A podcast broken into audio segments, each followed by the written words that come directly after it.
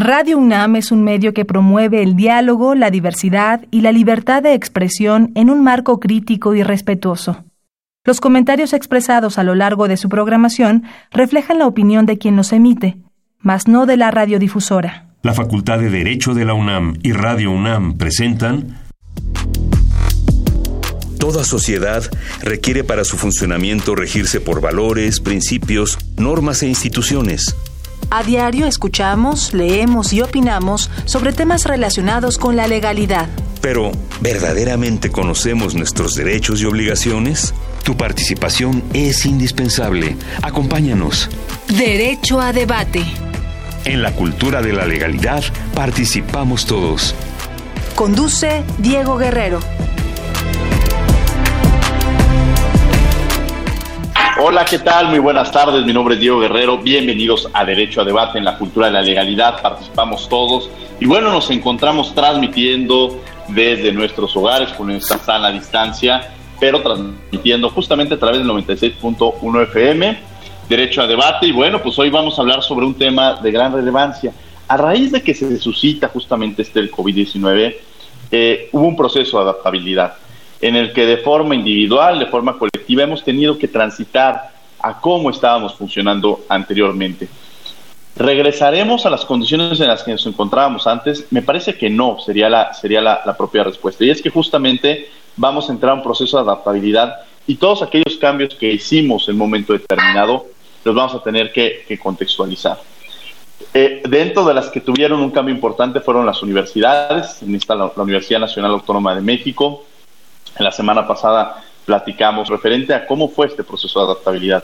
Pero el contexto internacional también nos obligó a que empezáramos a tener más vínculos, a transmitir experiencias, a conocer experiencias para poder comprender la magnitud de un problema que no es local, no es regional, sino se ha convertido en una situación internacional. ¿Cómo han, ¿Cómo han actuado las universidades? ¿Cuál es el contexto internacional que se vive? ¿Cuál es la vida cotidiana que se está llevando a cabo en las instituciones educativas. El día de hoy hablaremos de este tema aquí en Derecho a Debate, el contexto internacional de las universidades ante la pandemia COVID-19. Pero bueno, pues vamos a, conocer las voces universitarias, qué opina nuestra comunidad referente a este tema y regresamos a presentar a nuestras invitadas. No se vayan. Las voces universitarias.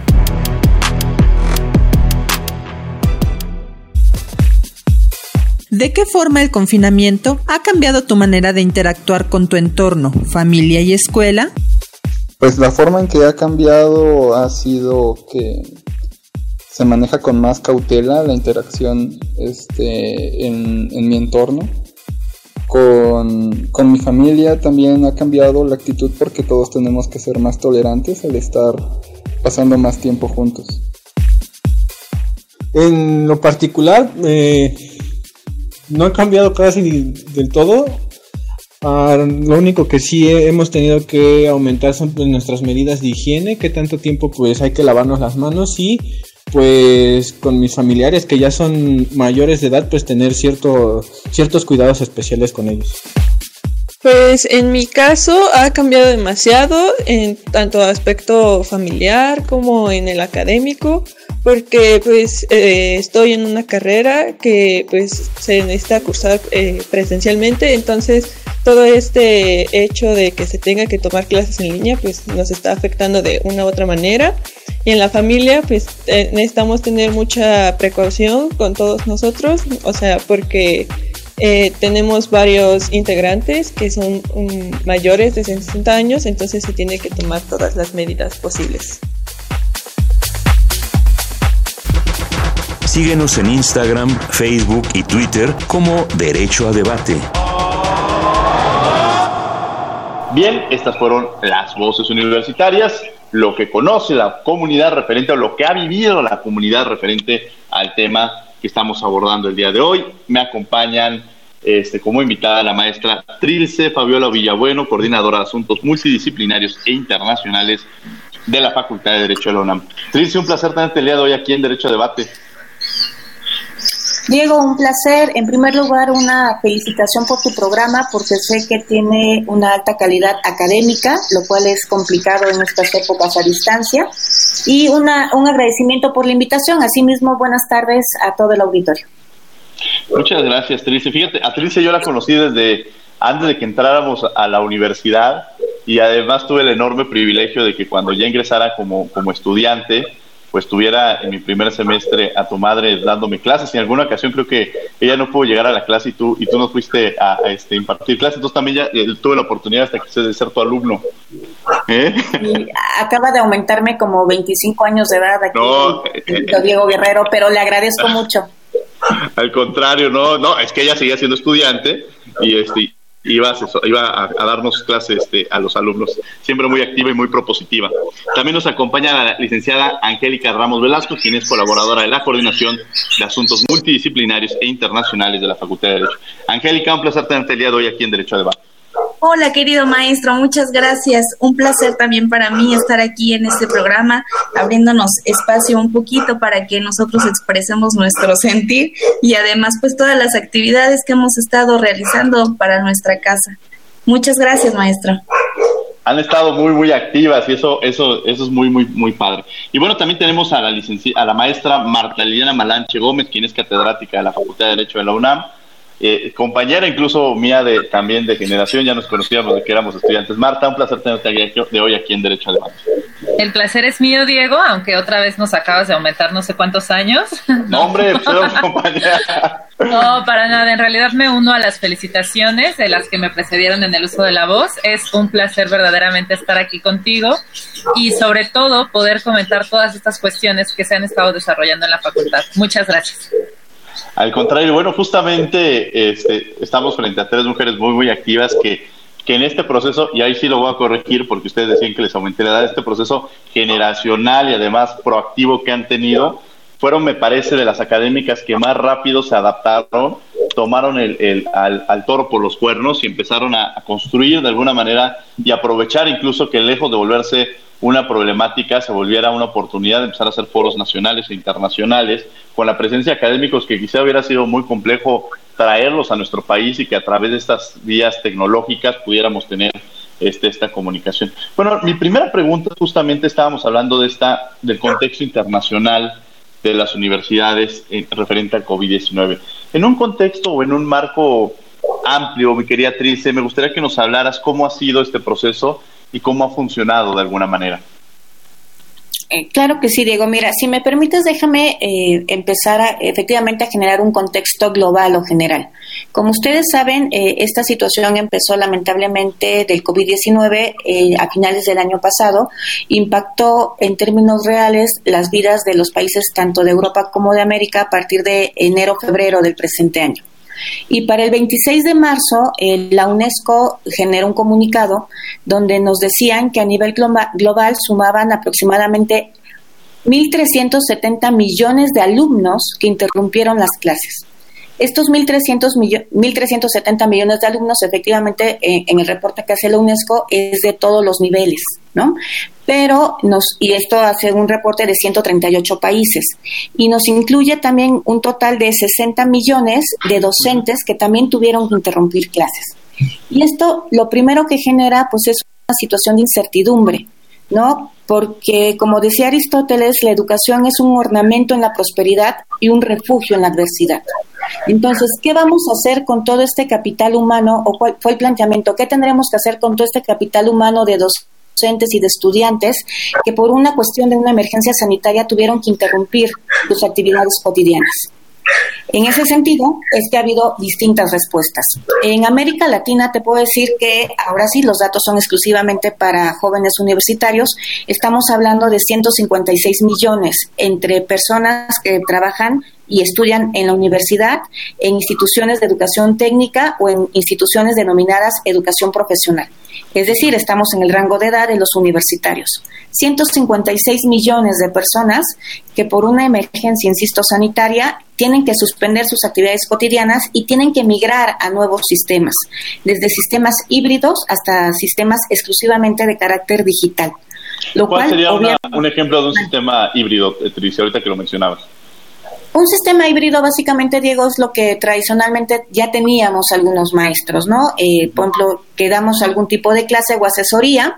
Ahora la distancia eh, es a través, por ejemplo, de un correo electrónico, que tengamos alguna comunicación por un correo electrónico o que tengamos comunicaciones a través del teléfono, este, de WhatsApp o una llamada por Skype, etcétera, y que lo conjuntemos con una planeación académica en una plataforma de educación digital. ¿no? Lo ideal sería ¿no? Y es lo que muchas universidades, y en un momento más platicaremos de ellos si así lo desean, eh, sería que trabajemos exclusivamente en plataformas digitales y que logremos efectivamente hacer una evolución del sistema presencial al sistema digital para estos eh, casos de emergencia exclusivamente. Las plataformas digitales para emigrar de la de una educación presencial a una educación a distancia son muy distintas de los programas o proyectos o las plataformas que ya están establecidas previamente para este tipo de educación, ¿no? La educación a distancia son dos modelos distintos.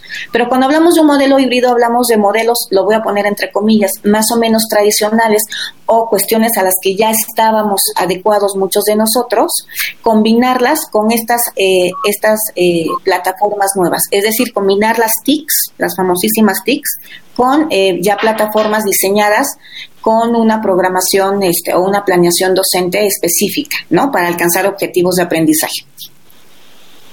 Sí, interesante justamente en este proceso que, tú mencionas que había maestros que ya estaban eh, adaptados de alguna manera o que ya ejercían, pero el cambio no, no hubo ni siquiera un proceso de, de, de capacitación. Y entendería, como tú ya estabas haciendo mención, que no es lo mismo, es decir, no es que hayamos transitado a la educación a distancia, eh, o, corrígeme, sino, sino más bien, este, pues en este sistema de educación hemos retomado herramientas, pero la educación a distancia tiene una connotación distinta, ¿no? Sí, la principal característica de la educación a distancia del modelo eh, que tenemos ya establecido es que las actividades son asincrónicas, es decir, que tanto el docente como los alumnos o los asesorados pueden ingresar a la plataforma y tener actividades de aprendizaje en distintos tiempos. Pero cuando hablamos de, de cambiar la educación presencial por esta situación de emergencia a una educación en plataforma digital, casi siempre lo tenemos que hacer de forma sincrónica. Es decir, por eso utilizamos las plataformas, es decir, el docente y el alumno están en una eh, comunicación al mismo tiempo. Trilce, ¿te costó trabajo a ti adaptar? Bueno, tú ya mencionas que ya habías estado combinando estas, estas aplicaciones, estos temas tecnológicos, pero eh, ¿cómo ves el tema de la adaptabilidad que ha tenido por parte de, de algunas o de algunos maestros, referente incluso al tema también generacional? Yo creo que ha sido un factor importante, ¿no? Eh, eh, muy importante la resiliencia, que es la que tú estás manejando, esta capacidad de adaptarnos a nuevos a nuevos escenarios y obtener lo mejor, eh, creo que en el caso de la Facultad de Derecho ha sido muy buena. Independientemente de la brecha generacional, como tú lo mencionas, todos tienen en primer lugar la disposición. Aquí es algo importante de comentar también, porque también tiene que ver con la capacidad de respuesta que institucionalmente hemos tenido. Eh, como saben, a partir de la pandemia, la primera institución de educación superior que suspendió clases fue el Tecnológico de Monterrey, que lo hizo el 12 de marzo y migró al sistema de educación eh, digital, de plataforma digital y un reconocimiento para ellos, pero también no debemos olvidar que eh, lamentablemente ellos en el último sismo que sufrió la Ciudad de México, el campus de Ciudad de México tuvo serias afectaciones y que tuvieron que suspender clases presenciales. Esto quiere decir que ellos ya estaban preparados, es decir, ellos ya habían generado sus, sus plataformas para este tipo de situaciones, lo cual les permitió ingresar a este nuevo modelo de forma muy rápida. La segunda institución que suspende actividades fue efectivamente nuestra Universidad Nacional Autónoma de México, lo hizo el 23 de marzo, y también debo decirles que casi inmediatamente se empezaron a hacer de la Facultad de Derecho. A la semana siguiente ya teníamos eh, profesores que estaban, como tú decías al inicio, entrándole al toro por los cuernos, ¿no? Eh, impartiendo clases en estas nuevas modalidades. Primero, y también debemos decirlo, en un sistema híbrido, pero ya a la distancia, eh, ya estamos en junio, ya acabamos, acabamos incluso el semestre, ¿no? De forma digital, muy exitosamente, yo me atrevería a decirlo. Emigramos también a estas plataformas de aulas virtuales de CUAED que la propia universidad tiene. Sin olvidar que también muchos maestros utilizaron también otros sistemas, otras herramientas como el Classroom, ¿no? Este, e, etcétera, hablando de que sí tenemos esta capacidad de resiliencia que yo les comentaba de adaptarnos. No tuvimos una capacitación, también es cierto, la cual se fue dando durante el proceso en sí mismo.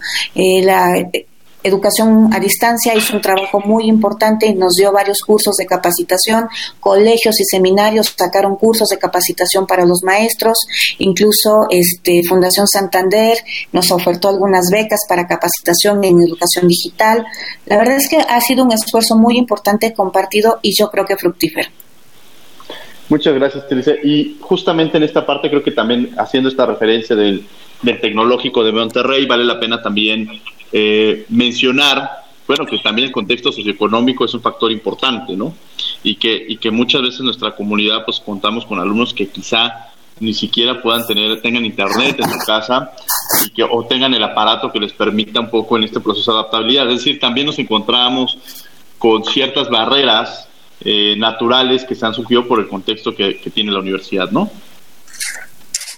Así es, es cuando nos encontramos en lo que los expertos están llamando una desigualdad o una crisis de desigualdad en materia de educación, por el acceso que podremos tener o no, eh, en primer lugar, sí, a, a un aparato, a un dispositivo que nos permita conectarnos y en segundo lugar, incluso al Internet.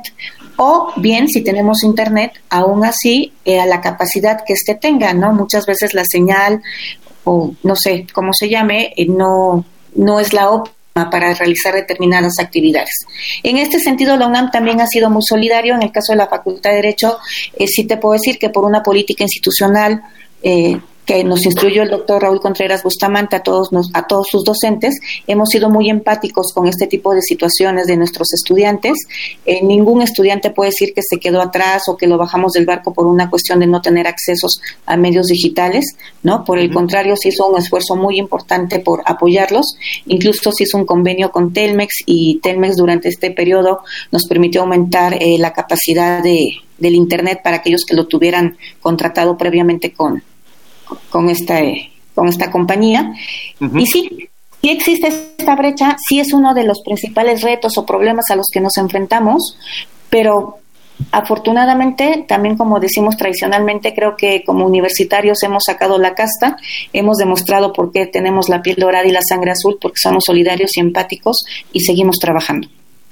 Marta, me gustaría platicarte, Marta Malanche, que también nos acompaña el día de hoy en el programa para quienes nos sintonizan eh, en el 96.1 FM. Marta, a ti te toca mucho vínculo con, los profesores de, nuestra universidad y seguramente tú tuviste una radiografía de esta parte que ya platicaba con Trilce, una radiografía muy amplia de, los, de lo complejo que fue este proceso de adaptabilidad. ¿Nos podrías platicar algunas, algunos casos, digo, sin mencionar nombres o condiciones que hayas visto y que hayas visibilizado?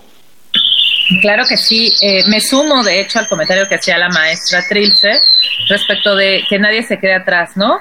En principio, eh, son muy pocos los maestros que hacen inmediatamente esta transición, ¿no? Ya martes y miércoles estábamos, ahí si me sumo, estábamos algunos ya diciéndoles a los alumnos si no quieren venir, no vengan, ¿no? Empezamos a lo mejor con plataformas muy básicas, como pudiera ser este eh, Facebook Live, eh, luego otra, eh, migramos a Skype y luego empezamos a ver que había más opciones en Quaed, ¿no? Y entonces, con que uno lo empezara a hacer, le platicaba al otro, al otro, y entonces de pronto, hoy, bueno, hoy ya no sé, pero por lo menos hubo un momento en el que la Facultad de Derecho llegó a ser la que más aulas tenía este, ocupadas de Quaed, ¿no? Empieza, empieza precisamente este proceso que comentaban ustedes, donde la gente eh, de no enviar un correo, pues ya no solo envía un correo, da clases una, dos horas y, y, hasta los propios alumnos te impulsan de decir, oiga maestra, este, no nos puede dar otra clase tal día, ya nos organizamos, por favor, ¿no? Entonces la verdad es que justamente ha sido un trabajo colaborativo que creo que no se habría logrado de otra forma, ¿no? creo que definitivamente la base fue en la empatía. Desde luego que con el apoyo de los colegios, eh, los colegios empezaron a generar pues sus propios chats de trabajo, sus propios correos y grupos. Y entonces pues fue este Marta, perdón, para, para quienes nos escuchan, eh, creo que sería importante platicarles porque hay muchas personas que, quizá no son dentro de la universidad o, que forman parte de otras facultades. ¿Qué son los colegios en, en, la Facultad de Derecho? Claro que sí, Diego, tienes toda la razón. Una disculpa al auditorio. La facultad está integrada por eh, seminarios, por los cuales puede hacer sus labores de investigación, impulsarlas, y de difusión de la cultura, que a la vez se complementan con las figuras de los colegios de profesores. Eh, se van agrupando por materias, el colegio es un poco más gremial, y entonces, pues hay este acompañamiento para todos los proyectos que realiza la facultad, ¿no? Este trabajo de seminarios y colegios lo vimos, eh, yo creo que un primer impacto en la enciclopedia jurídica que emite la facultad, que son una serie de tomos, 56 eh, tomos, respecto de las materias sustantivas que se imparten en la facultad. Entonces, como ese proyecto piloto pues resultó bien, han seguido trabajando, ¿no? Eh, tengo entendido que lo último que han estado trabajando es un, es un compendio de formularios y a partir de, de, este acompañamiento los colegios empiezan a pues a generar esta situación por la cual si un profesor no tiene la facilidad para implementar estas nuevas tecnologías, pues se les, se les explica, están al teléfono diciéndoles cómo, también eh, el área de cómputo pues ha estado trabajando en esto. Y creo, eh, si me permites el comercial, eh, Diego, que la maestra Trilce fue eh, con esta idea del seminario de violencia la que, pues, la que se adaptó más rápido a este tema. Y entonces de pronto los colegios empezaron a generar sus propias conferencias y entonces pareció como, como si no hubiera habido este trance. Y de pronto ya tenemos, o tuvimos, bueno, sí, tenemos todavía conferencias en todas las materias, tanto eh, por parte de los colegios como por parte de los seminarios. Interesante, y estos seminarios que han llevado a cabo, ¿cómo se empezaron, ahorita ya que lo mencionabas, Marta, cómo se empezaron a organizar estos, estos seminarios? O sea, ¿cómo fue la idea? ¿Cómo la, la, construyeron? Digo, ahorita justamente antes de empezar el programa les decía que ustedes son muy organizadas, muy estructuradas, pero platícanos cómo se empezó a desarrollar este, esta idea de empezar a construir estos seminarios no solamente nacionales, sino internacionales, con la ayuda justamente ya incorporando o, tomando eh, elementos muy importantes de los colegios de, la facultad. Pues te lo voy a contar con toda la confianza que tengo. La realidad es que la maestra Trilce y yo habíamos eh, participado en unas meditaciones a distancia y fue cuando dijimos, hay muchas cosas que podemos hacer con la facultad a distancia. Y entonces empezamos a, visualizar esta situación en la que se encontraban pues muchas personas que no, no podían procesar adecuadamente el distanciamiento social, ¿no? Estar en su casa, qué peligro o qué desventaja le representaba no solo para los alumnos, sino para nuestra sociedad en general, ¿no? Y entonces fue cuando empezamos a, visibilizar que era más allá de cuestiones económicas y advertimos que había eh, muchas circunstancias en temas sociales. Y pues es precisamente por el tema de, del feminicidio, el feminicidio, la violencia de género, la estábamos viviendo el 9 de marzo, ¿no? Que ya ahora nos parece que pasaron años de ese 9 de marzo, cuando ninguna se mueve, cuando las mujeres nos unimos a esta, a esta protesta de no voy a salir de mi casa para que se imaginen un mundo de mujeres, sin mujeres, y a los 10 días tenemos un mundo sin salir a la calle, ¿no? sí, ironía de la vida. Es una consecuencia necesaria, ¿no? De violencia sí, pero el violentador puede estar en casa y hoy no tengo otra salida que no sea mantenerme en mi casa. Y qué bueno que retomas eso porque también, a pesar de que pues ahorita la contingencia ha marcado eh, pues todo el, tema de las noticias, no podemos justamente dejar de lado incluso se, se retoma con una mayor profundidad justamente la violencia que se vive, que también ya, ya tendremos un programa sobre eso, la violencia que se vive en, en las casas y también esta violencia hacia las mujeres, pues incluso al estar incluso con, con, el violentador en, en, su hogar, pues de acuerdo con algunos datos de la propia Secretaría de Gobernación han aumentado los casos y esto también es algo que no debemos dejar, es el contexto que rodea al COVID-19 y que son elementos que no, no debemos dejar al lado. Angélica, bueno, pues justamente hay un papel importantísimo que tenemos que son eh, este, este trabajo que realizan los grupos representativos de la Facultad de Derecho. La Facultad de Derecho siempre se ha caracterizado por tener eh, jóvenes que participan en concursos, en modelos de, Naciones Unidas, en Philip Jessup, en el American, en Arechega, en fin, son algunos de los, de los representativos que ha tenido la facultad que los alumnos muchas veces se organizan este, para, para, para prepararse Este, ahora a la distancia, incluso lo hemos dicho en muchas ocasiones, se alejan hasta de sus familias. Y ahora, pues este contexto también nos, nos lleva a entender que, que, por cierto, siempre con muy buenos resultados. ¿Qué ha pasado con estos equipos? Se cancelaron los concursos, ya cada uno de estos chavos pues dijo, bueno, pues ya, ya participé, iba, iba, iba a concursar, pero este año a mí no se me dio. ¿Qué ha pasado en estos casos, esta Angélica? Muchas gracias, maestro. Pues estos equipos la verdad es que han seguido trabajando, en ningún momento pararon y, hiciera un poquito como de responsabilidad para nosotros cuando empezamos a, a mudarnos, porque bueno, hasta el 2016, 2017 se tenían alrededor de seis equipos representativos. Entonces, con la gestión de, de nuestro querido director, estos equipos aumentaron hasta ser 16 equipos en 2019. Este año se nos han ido incorporando otros equipos y entonces pues pasar de tener 8 asesores a tener más de 16 porque hay equipos que tienen dos asesores. Entonces era también una responsabilidad muy grande para nosotros. He de confesar que la tutora directa es la maestra Trilce, pero yo siendo parte de su equipo de trabajo, pues tuvimos que idear ahí una serie de, cosas para seguir trabajando con ellos. Y, y, bueno, no, no dejarlos como en el limbo en este tiempo, ¿no? Saber que contaban con nosotros, que, que si necesitaban seguirse preparando para sus competencias, pues nosotros éramos los que íbamos a, a apoyarlos y ayudarlos en esto con las aulas que nos dieron de de, educación a distancia, les abrimos las salas para que ahí pudieran hacer las reuniones, para que les dieran más tiempo. Entonces, no, o sea, ellos en ningún momento dejaron de trabajar y digo, salvo algunas competencias que sí tuvieron que, cancelarse, la verdad es que todos siguen preparándose, incluso hace algunos días, hace ya unos días cuando empezó a, a conformarse el equipo para el MUT México, hicieron, los propios chicos empezaron a crear un webinar, nos, nos pasaron todos los datos para invitar a los, a los demás a unirse, para explicarles, eh, estuvo, estuvo muy padre, todos los, todos los asesores, parte del equipo, entonces ellos están también muy, muy metidos con esto y muy comprometidos con la universidad. En este compromiso que, que efectivamente han tenido con la universidad, eh, quizá la pregunta sería, ¿los concursos de cómo se van a llevar a cabo? Es decir, ahorita ya no se puede viajar, algunos que, habían eh, se habían programado, este, incluso hasta les preguntaría, la propia facultad tiene este concurso Sergio García Ramírez, este, se, ¿qué, o sea, se siguen preparando, pero se posponen los concursos, ¿qué, qué ha pasado? Porque me parece que, que sería muy complicado este, pues de entrada, o quienes se animarían a viajar ahorita a otro país, a, subirse ahorita un avión y los costos, que también las aerolíneas seguramente van a aumentar sus costos de forma impresionante porque seguramente van a tener menos este, pasajeros. Es decir, eh, ¿qué, qué, ha pasado con, este, con, estos, este, con estas actividades?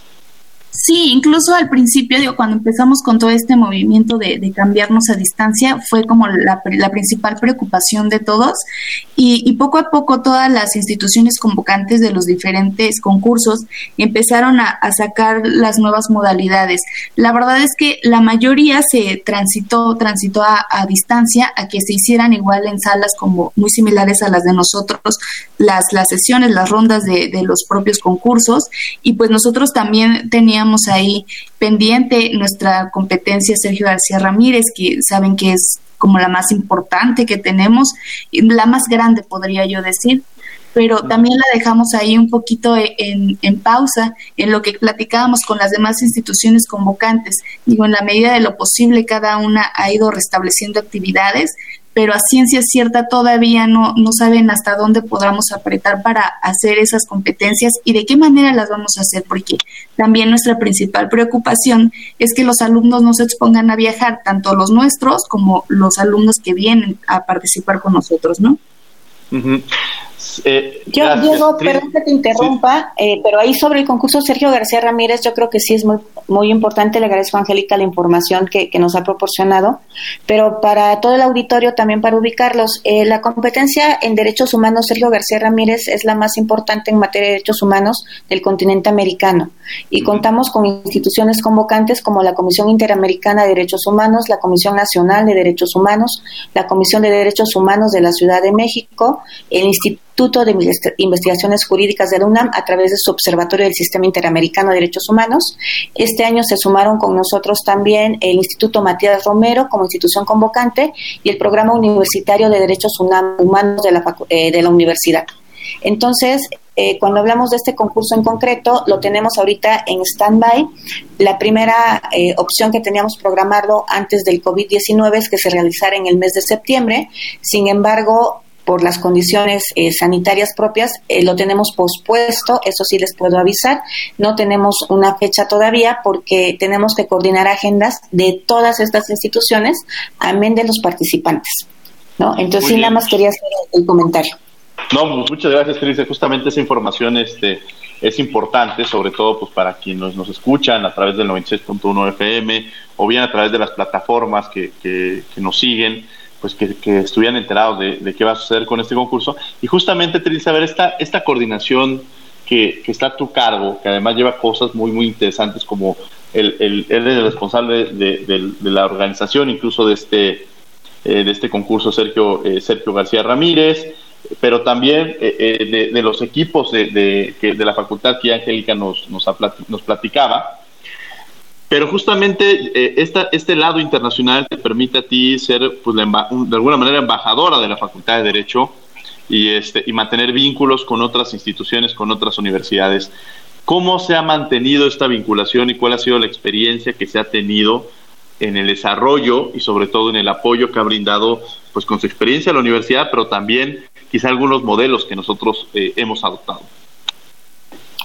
Gracias, Diego. Sí, mira, efectivamente tengo el alto honor y privilegio de poder trabajar eh, en la administración del doctor Raúl Contreras Bustamante como su coordinadora de asuntos internacionales. Y te puedo decir que la experiencia ha sido muy gratificante y satisfactoria. En primer lugar, porque obviamente la Facultad de Derecho vive en el corazón de cada uno de nosotros. Y en segundo lugar, porque, como ustedes bien saben, eh, está ranqueada como la mejor facultad de Derecho del continente americano de habla hispana, de Latinoamérica lo cual implica entonces que nos convertimos hasta cierto punto, y si me permiten la expresión, como en el hermano mayor de otras universidades. Y en, esta, en este contexto es muy interesante y muy importante porque también nos ha permitido, efectivamente, como tú decías, eh, tener una proyección internacional de nuestra facultad, de nuestros profesores, pero también nos ha permitido ayudar a otras universidades en estos en esta transición de educación, ¿no? Hemos tenemos muchos convenios de colaboración firmados y afortunadamente los hemos puesto en acción en estos momentos eh, de crisis, por así llamarlos.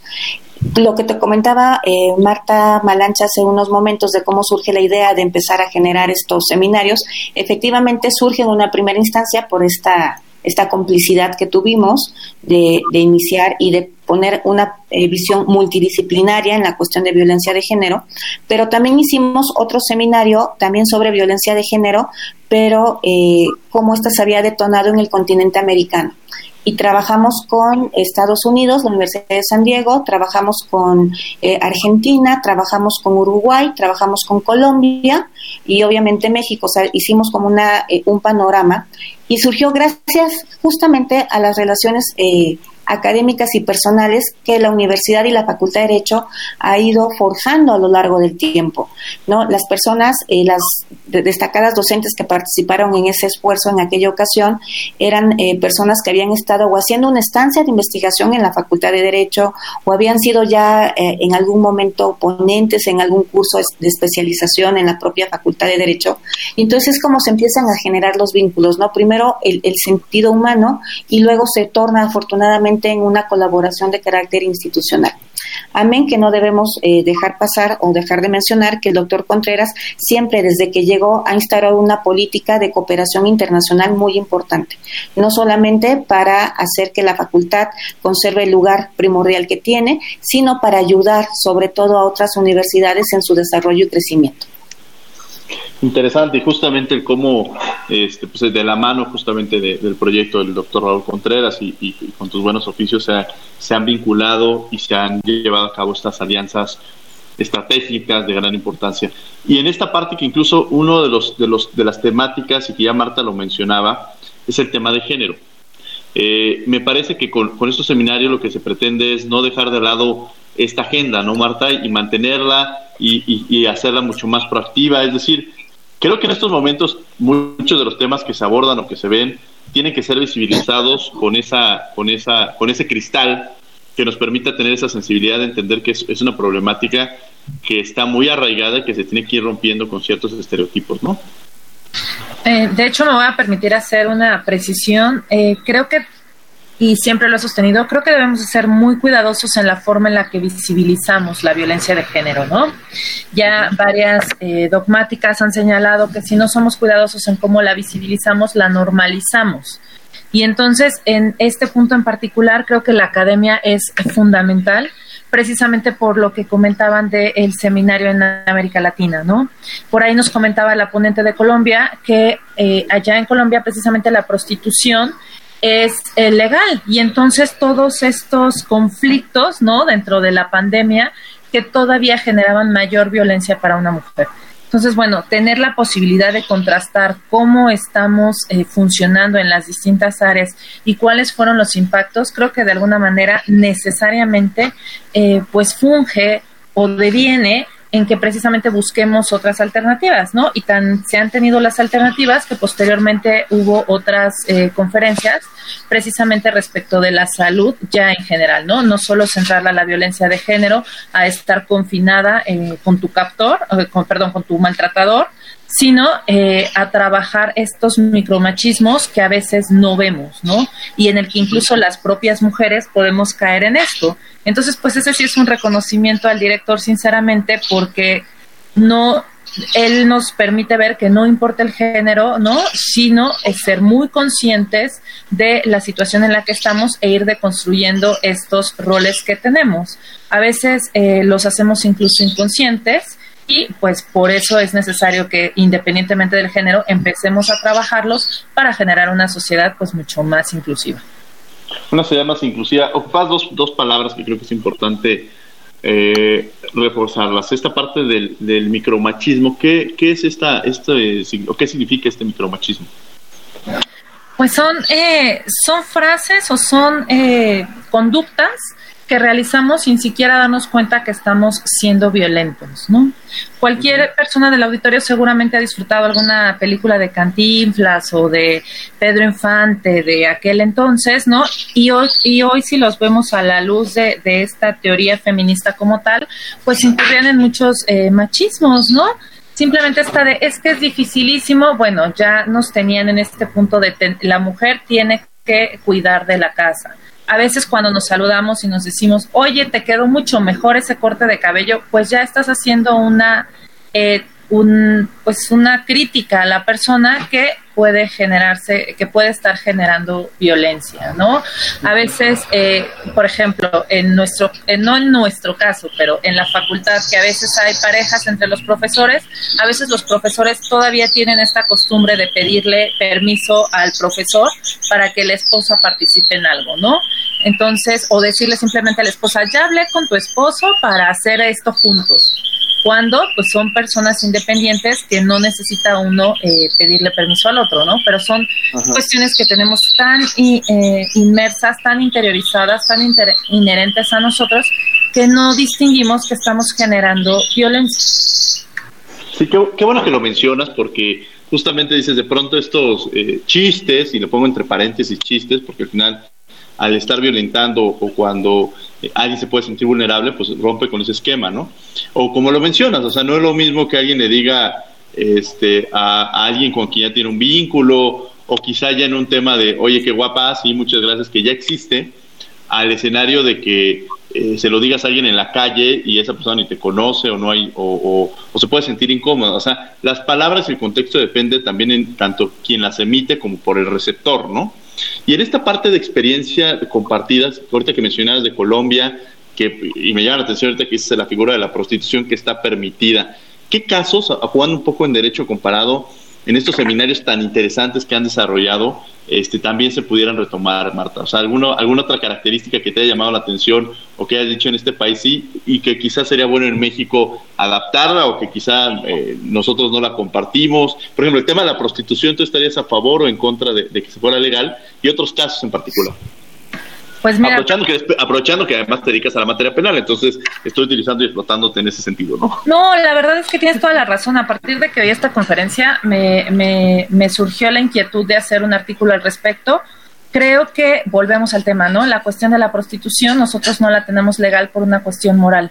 Y entonces el y entonces, en lugar de evitar la violencia, generamos más violencia, porque son personas que al final del día van a seguir realizando esta labor por las razones y circunstancias personales de cada una de ellas y por no querer hablar del tema, por no quererlo legalizar, lo único que hacemos es generar una mayor discriminación, un mayor maltrato y que sean personas mucho más vulnerables a cualquier tipo de cuestión, no solo de enfermedad como en este momento por la pandemia que nos hizo reflexionar, sino muchas otras que ya se han discutido en, en otros momentos, ¿no? Como la cuestión pues de, que son estas personas las que más violencia sufren, ya sea no solo porque les pagan, no solo por este poder que les pagan, sino que es más fácil pues incluso eh, asesinarlas, ¿no? Aunque no existe legalmente el término asesinar, bueno, el homicidio es mucho más eh, común en, en, este tipo de personas, cuando realmente lo podríamos ver desde el hecho de que están realizando una labor y entonces podríamos protegerlos. Entonces creo que es eh, una discusión que no viene al caso en este momento, pero que también se ha comentado como en la legalización de ciertas drogas, ¿no? estamos acostumbrados a este doble rol que lejos de permitirnos una sociedad en donde pues todos puedan desarrollarse sus distintas capacidades, los estamos frenando completamente. Entonces, ese es el, ese ejemplo creo que sí podríamos considerarlo. Y el otro que me, que me hizo reflexionar muchísimo más fue Janice Deaton, la de Washington, precisamente que colaboró con nosotros en aquella ocasión. San Diego. Ay, sí, cierto, perdóname, tienes toda la razón. San Diego. Em, pues ver la perspectiva que a veces nosotros pensamos que Estados Unidos está mucho más allá de nosotros y la realidad es que no es cierto, ¿no? Eh, seamos primer mundo, seamos tercer mundo, todos tenemos eh, conflictos sociales que por ser sociales y por tener que analizar al mismo individuo en estas ciencias no duras, pues al final terminamos eh, en estas cuestiones subjetivas que no nos permiten distinguir soluciones tal cual, ¿no? Al final, yo de escuchar a todos los de América Latina dije, bueno, realmente no estamos mal, vamos en el camino y la verdad es que la facultad con, con estos ejercicios creo que abona bastante y creo que eh, lo más importante al final del día, lo que uno llega es sí, sí hay que hablar del tema, pero sobre todo hay que actuarlo. Hay que actuarlo. Trilce, ahorita que, aprovechando que justamente ya hablas de, de, estos seminarios, ¿cómo han cambiado o cómo han enriquecido? Ya, ya me han estado dando algunos eh, algunas lecturas de cómo han enriquecido, pero ¿qué otros escenarios nos han permitido? Porque al final me parece que a veces había, teníamos foros en los cuales pues, participaban nuestros académicos que los enriquecen mucho, pero ahora tenemos la posibilidad de que los estén enriqueciendo otras visiones, otras experiencias. Platícanos más de estos seminarios que han estado llevando a cabo. Eh, con mucho gusto. Mira, sí, efectivamente empezamos como una primera respuesta porque fue lo que consideramos en su momento, estoy hablando de, del mes de abril, en su momento lo que teníamos que hablar sobre los dos temas principales, que fue el COVID-19, esta pandemia, y la perspectiva de violencia de género.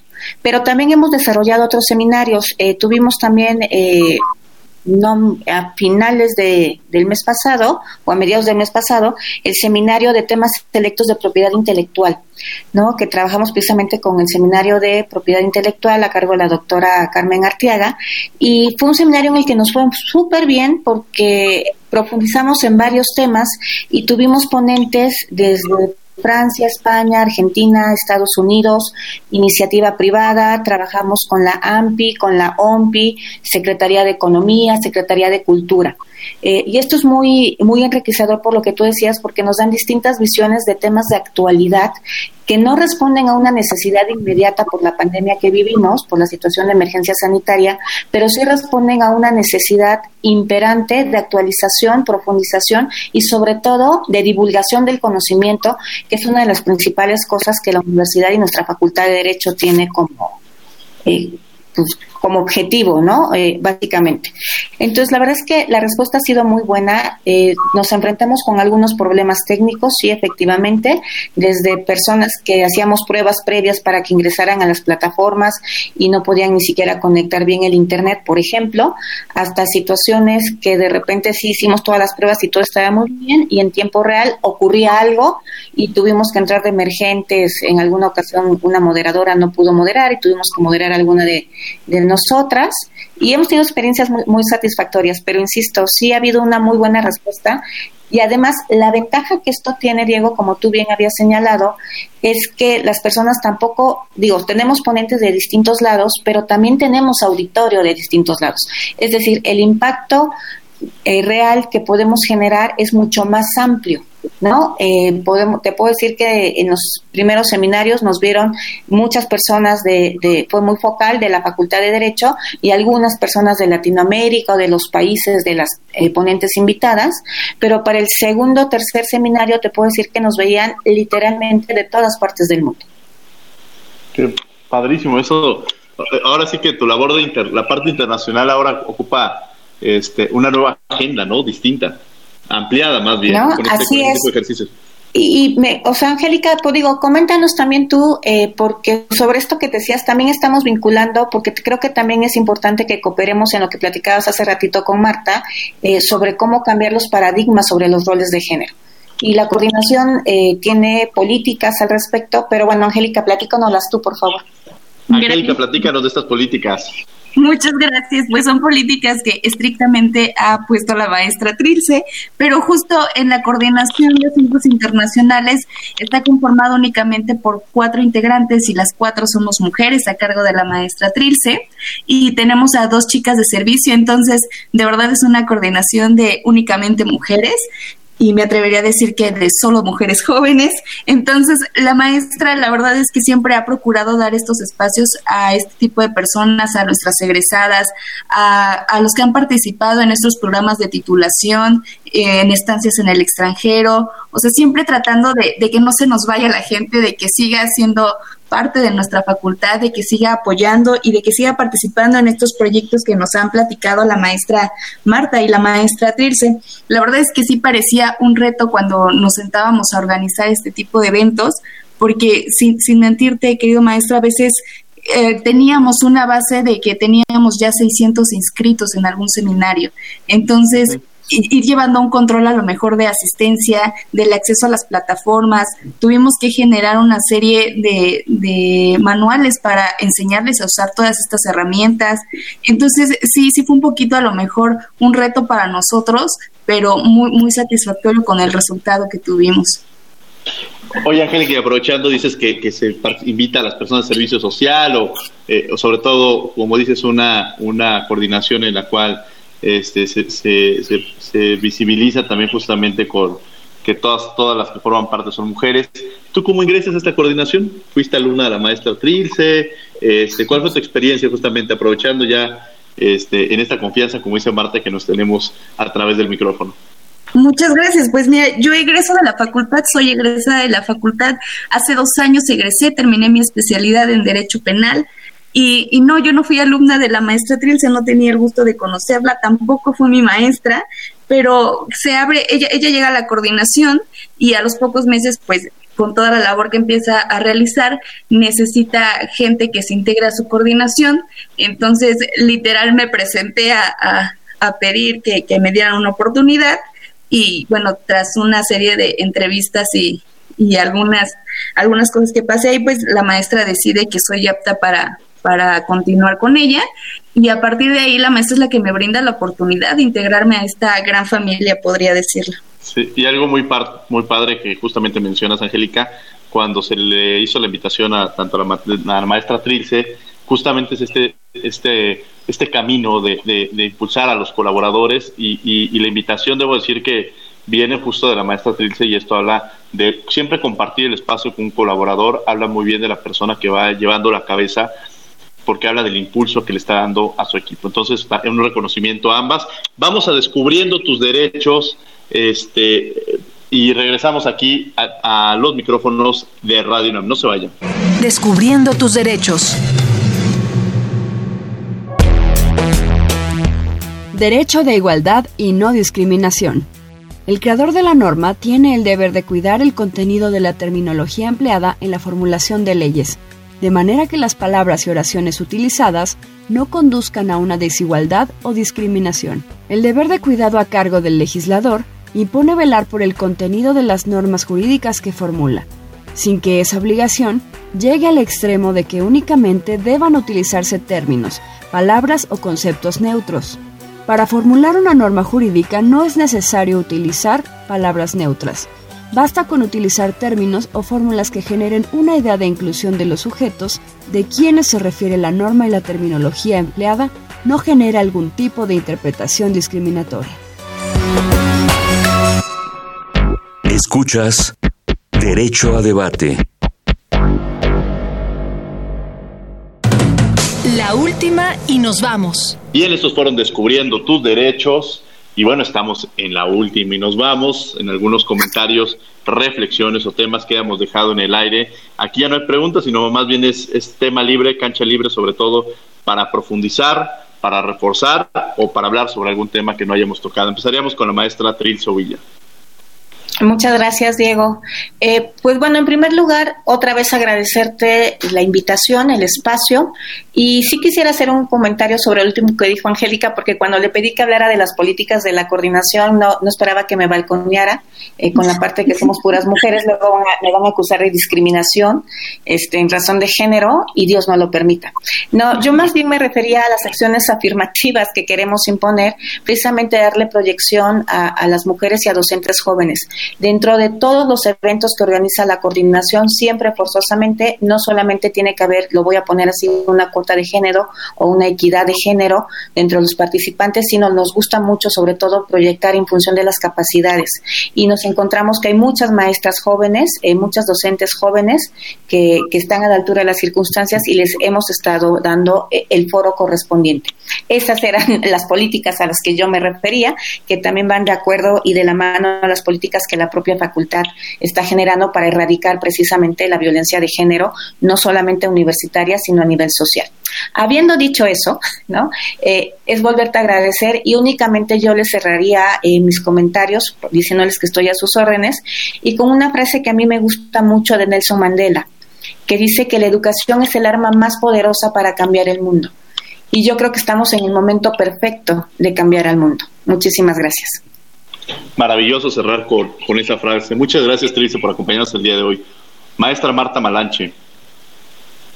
Pues yo te voy a balconear a ti, la verdad, eh, felicitarte por tu participación que recientemente tuviste con nosotros, ¿no? En este marco del seminario que se realizó en cuanto a educación con Paraguay. La verdad es que tú, tú no has comentado nada, pero también eh, ha sido un honor estar aquí contigo porque desde luego que compartes nuestro, nuestro entusiasmo por la educación. Y entonces, pues felicitarte por esa participación. Y en mi caso, yo creo que lo eh, retomaría esta frase de que de todo, de todo mal hay un bien. Y el gran bien de esta situación, pues creo que ha sido precisamente poder unir a tantos países y a tantas personas y además en el caso de nuestros estudiantes que son eh, sus papás, sus tíos, no las personas con las que viven que también se sientan a, ver con ellos las clases, a escucharlas por lo menos. Y entonces eh, nuestros alumnos realmente a la distancia se están volviendo un factor de cambio y de alguna forma nos ayudan a que la población cada día conozca más de derecho de todos los ámbitos. Y eso es gracias a esta situación de, en la que estuvimos, que tuvimos que conectarnos a través de la tecnología. Entonces, pues agradecer el foro, felicitar a mis compañeras que estuvieron hoy aquí con nosotros y por supuesto a ti por tu entusiasmo, por tu participación, aunque no, no, la, no la quieras compartir con el auditorio.